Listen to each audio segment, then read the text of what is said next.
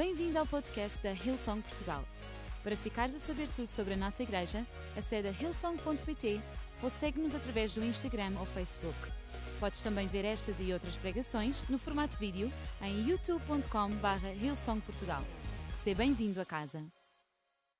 Eu hoje vou falar sobre um clássico e esse clássico é a parábola do filho perdido. E encontra-se em Lucas 15 e nós não vamos conseguir ler a parábola toda porque a parábola é tão rica que nós podíamos estar aqui a tirar várias conclusões. Mas eu hoje quero me focar no pai e no filho que se perdeu, ok? Então fiquem comigo, nós vamos ler do, do versículo 11 a 32 e diz o seguinte. E Jesus contou-lhes o seguinte. Certo homem tinha dois filhos. O mais novo disse ao pai: Dá-me agora a minha parte da herança a que tenho direito. O pai concordou em dividir a fortuna entre os filhos. Poucos dias depois, este filho, já na posse de tudo o que lhe pertencia, partiu para uma terra distante, onde desperdiçou o dinheiro em pândegas e na má vida. Ao mesmo tempo que o dinheiro se acabava, a terra foi assolada por uma grande fome e ele começou a passar privações. Foi então ter com um lavrador que o contratou para tomar conta dos porcos. O jovem sentia tanta fome que até as bolotas que dava aos porcos lhe apetecia comer, mas nem isso lhe davam.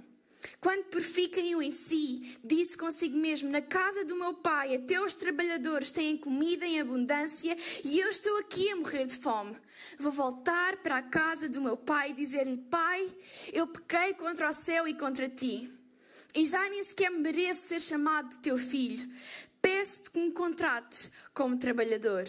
Pôs-se então a caminho de casa e ainda vinha longe quando o seu pai, vendo-o aproximar-se cheio de compaixão, correu ao seu encontro, abraçou-o e beijou. E o filho disse-lhe: Pai, eu pequei contra o céu e contra ti, já não mereço ser chamado teu filho.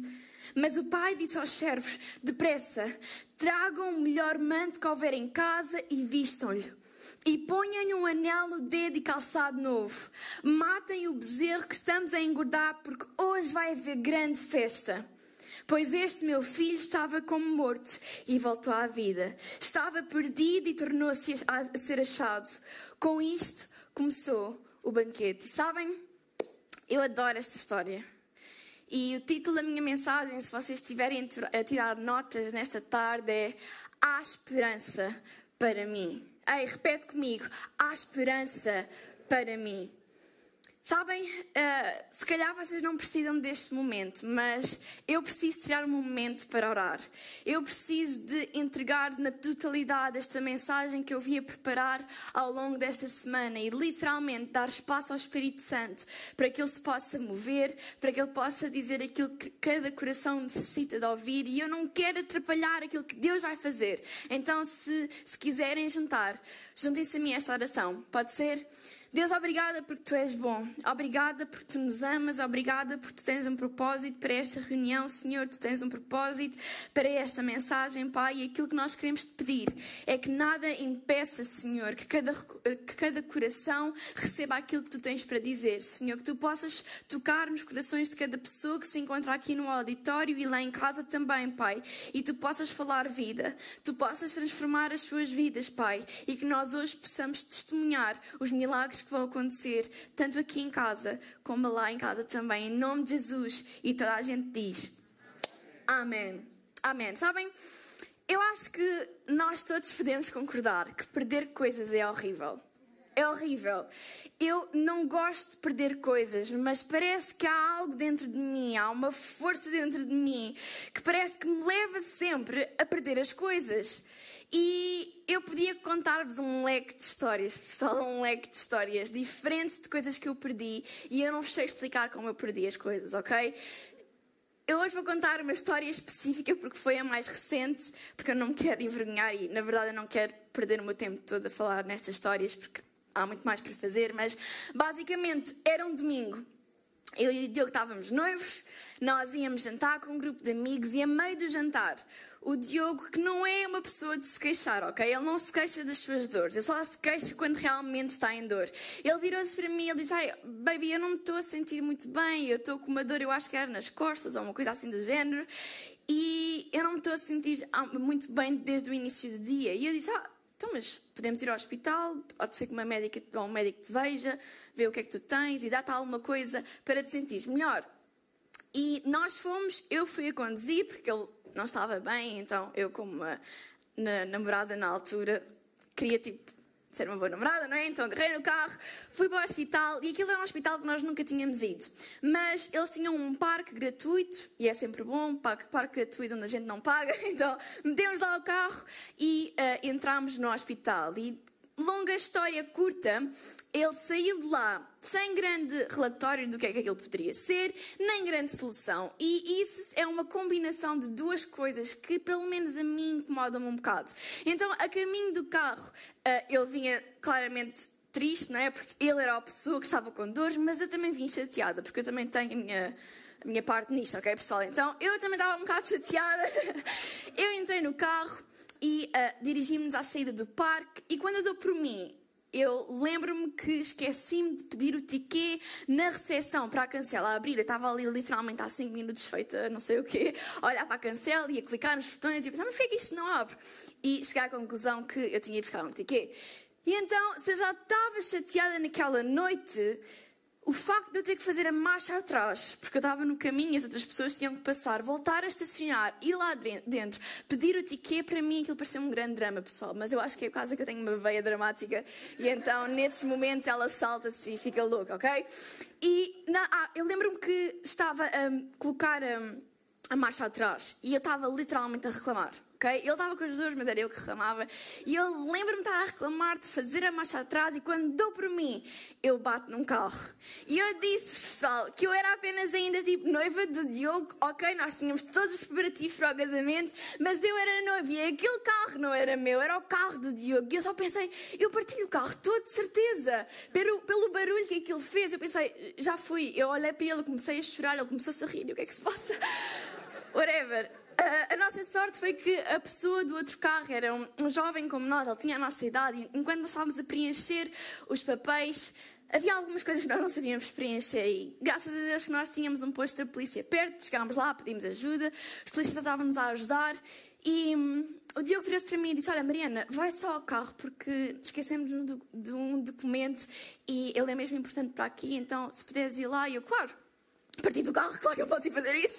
E eu fui para o carro e quando eu abri o carro, pessoal, e vou buscar o documento que faltava, eu olho para a minha mão e eu não tenho o meu anel de noivado. E eu pensei, como assim? Quer dizer, tu partes do carro, tu perdes o anel, tipo, o que é que se passa de errado contigo? E eu comecei a pensar, oh meu Deus, mas onde é, onde é, que eu pus o anel? Onde é que eu pus o anel? O parque era gigante, já nem sei quantas voltas é que eu dei de trás para a frente. E eu passei o tempo todo a chorar, então eu quando choro, eu digo, estou noutro, ok? Estou no mundo do choro. E eu não sei onde é que eu tinha metido o anel. E eu lembro-me de orar a Deus e disse, Deus, por favor, ajuda-me a encontrar o anel. E aí eu sei que um anel não é maior problema de todos os tempos, ok? Mas era o significado que o anel tinha para mim. Foi aquele anel que me fez ficar noiva. Então, e eu só estava noiva há três meses, ou seja, eu nem usufrui muito o anel, como assim eu já o perdi. E eu lembro-me de estar a orar, a orar, Deus, por favor, ajuda-me a encontrar, ajuda-me a encontrar. E era noite, era alcatrão e tudo parecia que brilhava. E eu olhei para um ponto e vi um, um brilhante, estão a ver? Uma coisa que estava a fazer luz e eu pensei, ok, eu estou a ter uma alucinação ou aquilo é o meu anel e eu vou a caminho, agarro e era o meu anel e eu fiquei tipo, ah, não acredito! Eu recuperei o meu anel, meti o anel na mão e literalmente eu passei o resto da noite com a mão assim, porque eu não sei como é que ele se largou, mas eu não queria que aquilo acontecesse uma segunda vez. Mas sabem a alegria de eu encontrar algo que para mim era tão importante e eu achava que estava perdido. É uma alegria que eu não consigo explicar. E sim, nós estamos a falar de um anel. E isso fez-me pensar o que é que Deus sente quando nós já não nos encontramos perdidos. E deixa-me esclarecer uma coisa: estarmos perdidos não significa que Deus não sabe onde é que nós andamos, porque isso é impossível, by the way. É impossível. Ele sabe sempre onde é que nós estamos. Perdidos significa que nós estamos longe da Sua presença, longe da Sua vontade e longe do seu propósito. E é interessante que a parábola começa com o filho a pedir a sua parte da herança a seu pai. E eu não sei se vocês têm noção, mas naquele tempo este pedido não era um pedido normal. Este pedido, apesar de sim, ele tinha uma parte que era sua da herança, era um pedido que era assim um bocadinho pouco amável. Porque literalmente significava. Como é que eu ia te explicar? Imaginem chegarem ao vosso pai e literalmente desejarem que ele morresse. Porque era cultura que o pai tivesse a posse total, o controle total da sua propriedade. Então, o pai não estava morto. E ele, quando faz isto, ele, quando pede uh, este pedido, o pai deve ter ficado: então, mas o que é que tu queres? Queres que eu, queres que eu morra? É isso que tu queres? E eu pergunto-me: mas que, que filho é que faz esta pergunta? Tipo, tu, tu estás num momento, tu sabes a cultura, tu sabes o que é que isso significa, porque raio é que tu has de fazer esse tipo de pedido? Mas sabem? O filho fez este pedido porque ele estava cansado de viver na casa do pai. Aquilo que ele queria era retirar-se da sua presença, ser independente e experimentar tudo aquilo que o mundo lhe podia oferecer. Era como se ele, permanecendo na casa do pai, tivesse literalmente a perder o melhor da vida, a perder a liberdade verdadeira. E isto parece que me soa um bocado familiar. Eu acho que, ainda que nós não queiramos admitir, muitas são as vezes em que nós pensamos, ou até às vezes ansiamos, sermos independentes de Deus. E nós conseguimos ver isso logo no início da Bíblia, em Gênesis, com Adão e Eva. Sabem porque é que, no meio, literalmente, daquele jardim inteiro, onde deviam haver milhentas árvores, onde tu podias arrancar e comer os frutos, tipo zero trabalho, eles comeram a única que eles não podiam comer. Eles escolheram a única que Deus disse claramente: é a única que não podem. Porque eles caíram na mentira, eles acreditaram na mentira que ao comerem aquele fruto, eles alcançavam o entendimento de Deus. E se eles alcançassem o entendimento de Deus, eles não precisariam mais dele. Independência, de não precisarmos de Deus, de queremos fazer as coisas à nossa maneira, de a minha vida é a minha vida e eu faço dela o que eu quiser. Mas a verdade é que, longe da Sua presença, e isto é garantido, nós nunca vamos encontrar vida em abundância e liberdade verdadeira. E é engraçado porque eu pus-me a pensar, então, mas calma, se o pai sabia que ao dar-lhe a herança, ele literalmente ia fazer as más escolhas, porquê é que ele fez isso? Porque o amor, o verdadeiro amor, dá sempre espaço para a liberdade. Deus ama-nos de tal maneira que Ele literalmente dá-nos liberdade para, para nós fazermos as nossas próprias escolhas. A Bíblia diz: dois caminhos, vida e Deus vem lá e diz: Olha, a vida é bem melhor. Mas pronto, faz a tua escolha. E nós sabemos qual é o melhor caminho, mas no final do dia a decisão está do nosso lado. Um ou outro. E aquele pai foi isso que ele fez. Ei, olha, se calhar ele vai ter que aprender à maneira mais pesada. Porque eu amo de tal forma que eu não vou obrigar a ficar aqui. Eu não o vou obrigar e prender na minha presença. Vou deixá-lo ir. E é engraçado porque na história nós vemos o resultado da escolha de viver longe do pai provoca na vida, na vida do filho. A verdade é que quando ele decidiu virar costas ao pai, ele experimentou todos os prazeres que o mundo lhe ofereceu. É verdade. Mas ele rapidamente chegou à conclusão que esses prazeres não duraram muito tempo. E quando ele deu por si próprio o lugar onde ele estava, não era o lugar que ele tinha idealizado quando decidiu sair da presença do pai. Ele literalmente, quando o dinheiro acabou e as tribulações vieram, ele encontrou-se a alimentar porcos, a sentir fome por aquilo que eles estavam a comer, completamente destituído e abandonado. E foi aí que ele caiu em si. Ei, eu não sei se vocês sabem, mas na cultura judaica, não só alimentar porcos, como ter fome daquilo que eles comem, é uma imagem que a pessoa, que o homem chegou ao poço dos poços da sua vida. Tipo, não há pior lugar do que esse. É um lugar indigno, é um lugar tipo de repúdia, é um lugar que tipo ninguém quer lá estar. E era ali que o filho se encontrava. Mas sabem, há uma boa notícia, é que mesmo quando nós atingimos o fundo da nossa vida, ainda há esperança para nós. Ei, ainda há esperança para mim e para ti. E ainda há esperança para mim e para ti. Porque Deus é um Deus de segundas oportunidades. Sabem o que eu amo nesta história?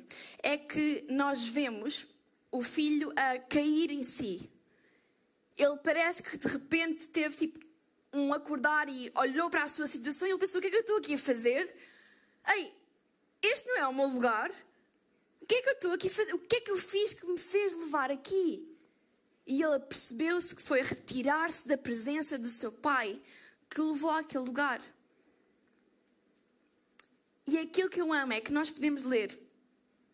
Ele faz o discurso, ok, eu fiz uma coisa boa má.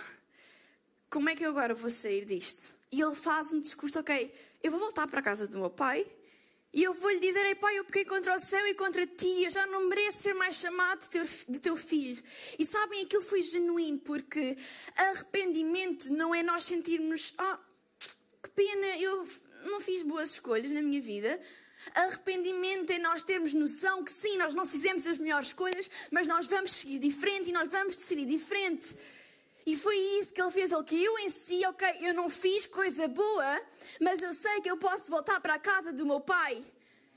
E eu acredito que essa foi uma opção na sua cabeça, porque ele sabia que o seu pai, de certeza, que era um pai de segundas oportunidades, que não é um pai que te deixa decidir errado e olha, agora não mais volta a dar. E ele não sabia o que esperava e era por isso que ele estava a preparar um discurso. Eu não sei quanto a vocês, mas eu e as minhas irmãs, sempre que tínhamos que pedir desculpas aos nossos pais, principalmente à minha mãe, era tipo. Uh, onde é que está o lápis, onde é que está a caneta? Nós vamos literalmente escrever o que é que vamos lhe dizer e depois chegávamos lá e era tipo: Olá, mãe, olha. Um, Achas que podemos ir comer a tua massa que fizeste? Desculpa lá. Desculpa lá por termos sido. E ele faz isto porquê? Porque ele está em pânico, porque ele não sabe o que é que me espera, mas eu sei que eu posso voltar atrás. Eu sei que o meu pai, ainda que possa ralhar comigo, ainda que possa uh, castigar-me por algum tempo, ei, eu posso voltar porque na sua casa é o meu lugar. Eu pertenço à sua casa. Então há esperança para mim e para ti, porque ainda quando nós não sabemos decidir bem as escolhas da nossa vida, há momentos quando o arrependimento bate, quando muda a nossa maneira de pensar e nós olhamos o que é que nós estamos aqui a fazer, nós podemos pegar em nós mesmos e seguir de volta para os braços do Pai. Ei, há esperança para mim e para ti, porque Deus é um Deus de segundas oportunidades. Eu adoro o que diz em Ezequiel 18:32. Ei, não é meu desejo que morram, diz o Senhor soberano arrependam-se e o quê? Vivam. Arrepende-te e o quê? Vive. Aí há esperança para mim e para ti, porque Deus dá-nos sempre possibilidade de voltar atrás. Há esperança para mim e para ti, porque Deus é um Deus de amor incondicional e eu amo isso, porque nós vemos no versículo, diz o seguinte: Pôs-se então a caminho de casa. Ele correu para casa e ainda vinha longe quando o seu pai, vendo aproximar-se cheio de compaixão, correu ao seu encontro, abraçou e beijou. Ainda vinha longe significa que o pai estava à porta de casa, à espera que um dia mais cedo ou mais tarde o seu filho regressaria. Ei, nosso pai não é um pai que se esquece de nós quando nós fazemos más, más, más escolhas. O nosso pai é um pai que anseia o nosso regresso e que fica à porta da sua casa à espera que um dia o seu querido e amado filho volte. E quando nós voltamos, a recepção que nos espera não é uma recepção de castigo, não é uma recepção de, ok, agora vou ouvir um sermão e, Deus, e o meu pai vai me castigar. aquilo que nós recebemos na nossa recepção. É uma corrida louca de um pai que nos ama incondicionalmente. E é um abraço e um beijo. E sabem, abraço e beijo, eu acho que toda a gente sabe que são sinais de afeto, certo? Mas o beijo tem um significado de perdão.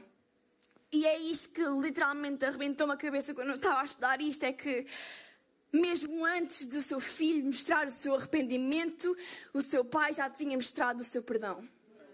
Ele não precisou de dizer aquilo que ele tinha planeado e aí ele teve um momento real de arrependimento. Caso contrário, ele tinha continuado a fazer as mesmas escolhas. Mas não, ele voltou, então ele estava mesmo arrependido. E não foi preciso ele abrir a boca para o seu pai o perdoar. E às vezes nós crescemos com a ideia de que Deus é um Deus que se calhar está à nossa espera, mas é para nos dar um açoite ou para fazer alguma coisa, quando na verdade Ele está de braços abertos, prontos para nós irmos ter com Ele. E quando ainda há vergonha nos prende de correr para os seus braços, o que é que Ele faz? Ele corre para os nossos. Não me digam que o nosso Deus não é um Deus de amor em qualquer nível. Não me digam que há alguma coisa que eu possa fazer na minha vida, ainda que me leve para caminhos que eu depois vou ter que arcar com as consequências, que o meu Deus não vai estar à minha espera. Quando eu me arrepender e perceber que aquele não é o meu lugar e que o meu lugar é nos braços do meu Pai, Ele vai estar lá de braços abertos para mim e para ti. Porque aquilo que tu fizeste não é maior que o seu amor. O Senhor não demora em cumprir a sua promessa, dizem em 2 Pedro 3,9, como julgam alguns. Ao contrário, Ele é paciente com vocês, não querendo que ninguém pereça, mas que todos cheguem ao arrependimento. Aí há esperança para mim e para ti, porque Deus ama de forma incondicional. Deus é um Deus de amor incondicional. E em terceiro e último lugar, e eu acho que este sim é o meu favorito, Há esperança para mim e para ti. Porque Deus é um Deus de restauração.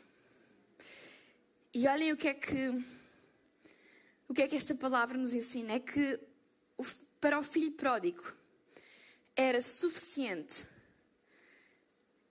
ele estar na presença do seu pai como escravo.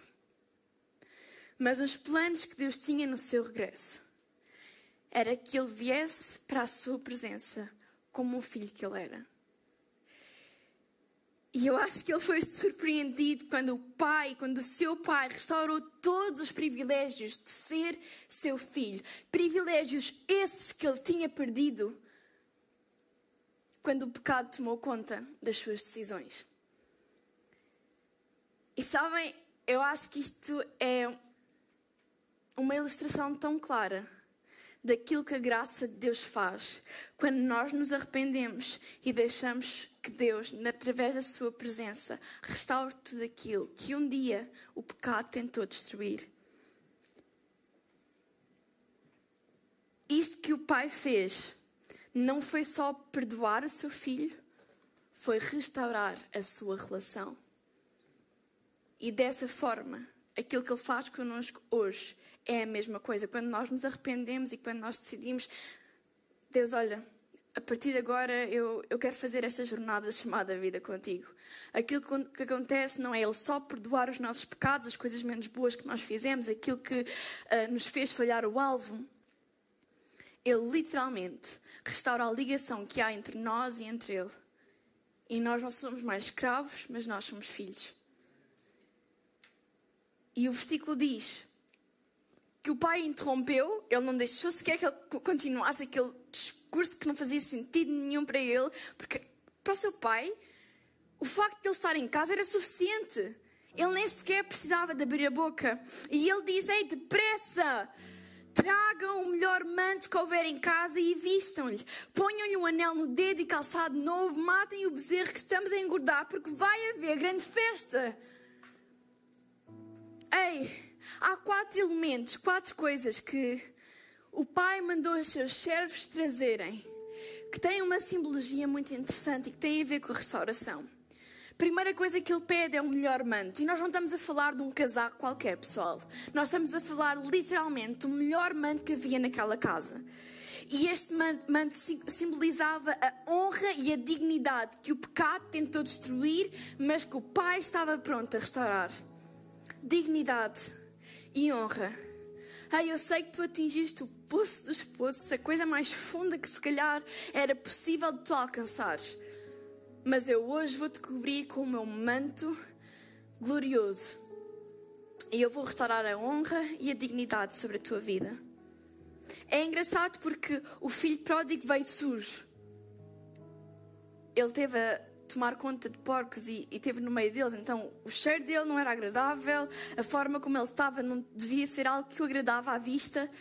E eu amo o facto de ele não ter-lhe pedido: olha, lava-te primeiro e depois vem ter comigo. Não. Ele estava ok com ele estar naquele estado. E ele estava ok em ir buscar um manto e colocar-lhe sobre o corpo, tal e qual como ele estava. Sabem o que é que isto significa? Que nós não precisamos de chegar à presença de Deus impecáveis, com a vida organizada e toda orientada. Aquilo que isto significa é que, sim, nós podemos ir imundos à presença de Deus. E aquilo que nós vamos encontrar é um manto de justiça que nos vai cobrir e que vai limpar todo o pecado que está agarrado a nós. E a honra e a dignidade que nós fomos sempre chamados para ter, ela é restaurada. A segunda coisa foi o anel, que simboliza a autoridade. Ei, a autoridade é uma das coisas que o pecado tenta nos roubar, mas que Deus está pronto para voltar a restituir. Tu és seu filho. E quando Ele dá-te a autoridade, só Ele te pode retirar. Mas Ele quis restaurar, porque seu, na sua cabeça aquilo que o seu filho pensava era: eu não sou merecedor. Eu vou estar aqui como escravo, mas mais do que isso, eu estou ok com ficar escravo. Eu, eu fiz porcaria da grossa. Mas o pai disse: Ei, eu vou-te dar quatro elementos que te vão contrariar essa ideia que vai ter que sair da tua cabeça de uma vez por todas, porque tu não vieste aqui para ser um escravo, tu vieste aqui para ser um filho. E a autoridade é algo que faz parte da nossa herança, por sermos filhos de Deus. Terceira coisa foram os sapatos, porque naquela altura só os escravos andavam descalços. Mas ele não era um escravo, ele era um filho. E o pai calçou aqueles sapatos porque ele queria passar a mensagem ao seu coração que, ei, não é o pecado mais que te governa, sou eu que estou aqui. E eu vou restaurar tudo aquilo que parece que é demasiado sujo para ser restaurado. Calça-te não és mais escravo. E por último, o pai pede para matarem o bezerro. E é engraçado porque a Bíblia diz que é um bezerro que eles têm vindo a engordar. Ou seja, na cabeça do seu pai, de certeza que um dia, mais tarde ou mais cedo, o seu filho ia regressar e aquilo que ele queria era ter tudo do bom e do melhor para fazer a melhor celebração de sempre. Porque na altura nós, uh, nós, não era daquela altura, na altura, uh, estas, estes um, mortes destes bezerros só eram feitas em uh, celebrações daquelas outro nível. Mas para o seu pai, que celebração mais importante seria que o regresso do seu filho a casa? E ele diz porque o meu filho estava como morto, mas ele agora está vivo. O meu filho estava perdido, mas ele agora foi encontrado. Sabem? Em vez de condenação, há alegria. Porque nós não estamos mais mortos, mas nós agora estamos vivos. Celebração é aquilo que encontramos quando corremos para os braços do nosso Deus, porque nós antes estávamos perdidos, mas agora nós fomos encontrados. E esta é uma imagem clara do que ocorre no céu quando nós nos arrependemos e nós voltamos a casa. Sabias que o céu literalmente faz uma festa quando tu decides no teu coração voltar a casa. Deixa-me dizer-te para algumas pessoas que estão aqui, se calhar pela primeira vez, ou pessoas que não estão cá pela primeira vez, mas estão um bocado afastados de tudo isto. E hoje entraram pelas portas e se calhar ouviram uma voz: Ei, o que é que estás aqui a fazer? Tu não és merecedor de estar aqui? Ei, lembras do que é que acabaste de fazer há 5 minutos atrás? Lembras do que é que acabaste de fazer ontem à noite? Lembras do que é que acabaste de fazer há 10 anos atrás? Não és merecedor de estar aqui. Mas a Bíblia diz que quando nós tomamos a decisão de ir ao encontro do nosso Pai e de regressar a casa, os céus fazem uma festa. E Lucas 15, 7 diz: Isto é Jesus a falar. É realmente como vos digo: haverá mais alegria no céu por causa de um pecador perdido que se arrependeu do que por 99 justos que não precisam de arrependimento? Não. Ei, quando nós voltamos para o braço dos nossos, do nosso Pai, o céu fica louco. Porque finalmente aquilo que estava perdido foi encontrado. E coisas boas certamente acontecerão a partir deste momento. Porque a história é clara: sem Deus, o nosso caminho só vai para um destino. Mas com Deus, ainda que nós na vida tenhamos uh, altos e baixos, e eu sei que às vezes os nossos baixos também são muito baixos. Há uma esperança, é que Deus está connosco em todo o tempo e Ele ama-nos de tal maneira que Ele não nos vai deixar ficar ali. Porque se fosse por contrário, Ele jamais teria dado Jesus por ti e por mim. Mas não, Deus vem sempre ao nosso encontro Deus resgata-nos em todo o tempo e em toda a altura. E Ele é um Pai para nós. É um Pai que nos ama e é um Pai que quer loucamente estar connosco em todo o tempo. E eu pedi a todos que pudessem ficar de pé, porque esta mensagem é acerca de nós regressarmos a casa é acerca de nós regressarmos ao nosso Pai. E se calhar, quando tu ouves a palavra Pai, a ideia que tu tens não é muito boa, mas deixa-me dizer-te que o nosso Pai Celestial, Deus, é um Pai de amor, de aceitação, de perdão, de restauração e Ele literalmente ama de forma única todas as pessoas que estão aqui neste auditório, todas as pessoas que estão a assistir online. E Ele tem um convite para nós. Que é voltarmos para os seus braços, termos um relacionamento genuíno com Ele. É isto não é acerca de religião, é acerca de relacionamento.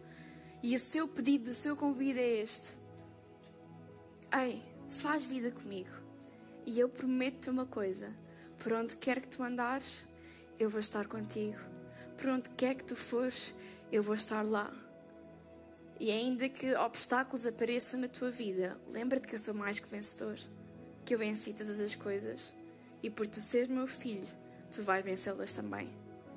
E enquanto todos fechamos os nossos olhos, porque nós queremos criar um momento de privacidade, não porque algo de estranho vai acontecer, mas porque nós queremos que cada pessoa se sinta confortável. Deus hoje está a dizer-te, ei filho, está na hora de regressar. Está na hora de voltar. Eu sei que já fizeste algumas coisas, mas olha, está tudo ok. Eu não tenho problemas nenhums com o teu estado, mas eu jamais te vou deixar aqui. Então vamos fazer uma coisa. Quando eu contar até três, eu queria que se tu fosses esta pessoa, que se há algo no teu coração que anseia por estar perto deste Pai, ainda que tenhas dúvidas, ainda que não percebas muitas coisas, que tu possas levantar a tua mão como um sinal de eu quero receber Jesus, eu quero tê-lo no meu coração, eu quero tê-lo na minha vida. E já estou a ver mãos a serem levantadas. Ei, Deus ama-te. Ama-te de uma forma que tu jamais irás compreender. Dois, Ele tem um plano para a tua vida. Ele tem um plano para a tua vida que se calhar tu não consegues ver agora, mas se tu embarcar nesta jornada e nesta viagem, Ele vai te revelar. Três, levanta a tua mão se tu queres aceitar Jesus. Ei, sem vergonhas nenhumas, eu estou a ver mãos no ar, sem vergonhas nenhumas. Ei, é tempo de voltar a casa, é tempo de regressar para os braços do nosso Pai. Ei, é tempo de regressar. Amém, eu estou a ver. E neste momento, por cada mão que está a ser levantada, festa está a acontecer no céu. E eu não sei quanto a vocês, mas eu gosto de trazer a atmosfera do céu à terra. Então está a haver uma festa no céu pelas quantidade de mão que foi levantada neste lugar. Eu acredito que agora mesmo na sua igreja nós devíamos fazer uma festa, porque hoje o inferno perdeu almas que jamais serão recuperadas, porque hoje o céu ganhou, porque hoje Jesus alcançou o coração daqueles que não conheciam. E uma festa no céu. Porque o filho que andava perdido hoje ele foi encontrado. E não há nada, não há nada que o impeça de chegar ao Pai. Então aquilo que nós vamos fazer agora, porque a Bíblia diz que é importante quando nós acreditamos confessar com a nossa boca aquilo que nós decidimos no nosso coração. Eu vou orar e eu ia pedir que não só estas pessoas que aceitaram Jesus, mas todos nós que estamos aqui pudéssemos orar. Pode ser? Então, bora lá. Deus, obrigada, porque tu me encontraste. A partir de hoje, eu sou teu e tu és meu. Pai, perdoa os meus pecados. Dá-me uma vida nova. Ajuda-me nesta jornada. E nunca me deixes sozinho. Em nome de Jesus. E toda a gente diz: Amém, Amém e Amém. Ei, bem-vindo a casa, bem-vindo à família. Que decisão! Que decisão! Mas é isto não fica por aqui. Nós queremos literalmente fazer isto contigo. Nós não queremos que tu fiques sozinho ou sozinha. Então aquilo que nós íamos pedir era à saída, quando nós saímos por esta porta, tu pudesses voltar a entrar, pudesses ir ter com os nossos voluntários, pudesses saber quais são os teus próximos passos, se calhar seres batizado, saberes um pouco mais sobre esta decisão, ligaste a um grupo de ligação e aproveitar esta jornada, porque há uma garantia que eu te posso dizer por experiência própria. Deus nunca nos abandona e isso é suficiente. Amém? Para todas as pessoas que tomaram a decisão aí em casa, aquilo que eu queria pedir que tu pudesses fazer era que pudesses mandar um emoji de uma mão aberta para nós sabermos o teu nome, conhecermos a tua história, ajudarmos também nos teus próximos passos. E nós estamos a acreditar que hoje foi o início de uma história incrível. Amém? Em nome de Jesus, eu sei que nós vamos louvar um pouco mais e depois vamos terminar em grande. Pode ser? Bora lá não saberei o que custou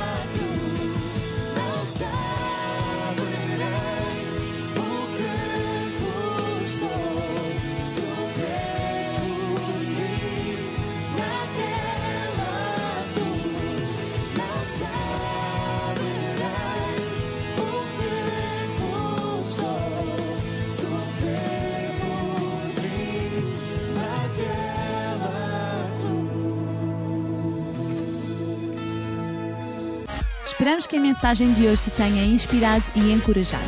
Se tomaste a decisão de seguir Jesus pela primeira vez, acede a hillsong.pt Jesus para dar o teu próximo passo. Te lembramos que podes seguir-nos no Facebook e Instagram para saber tudo o que se passa na vida da nossa igreja. O melhor ainda está por vir.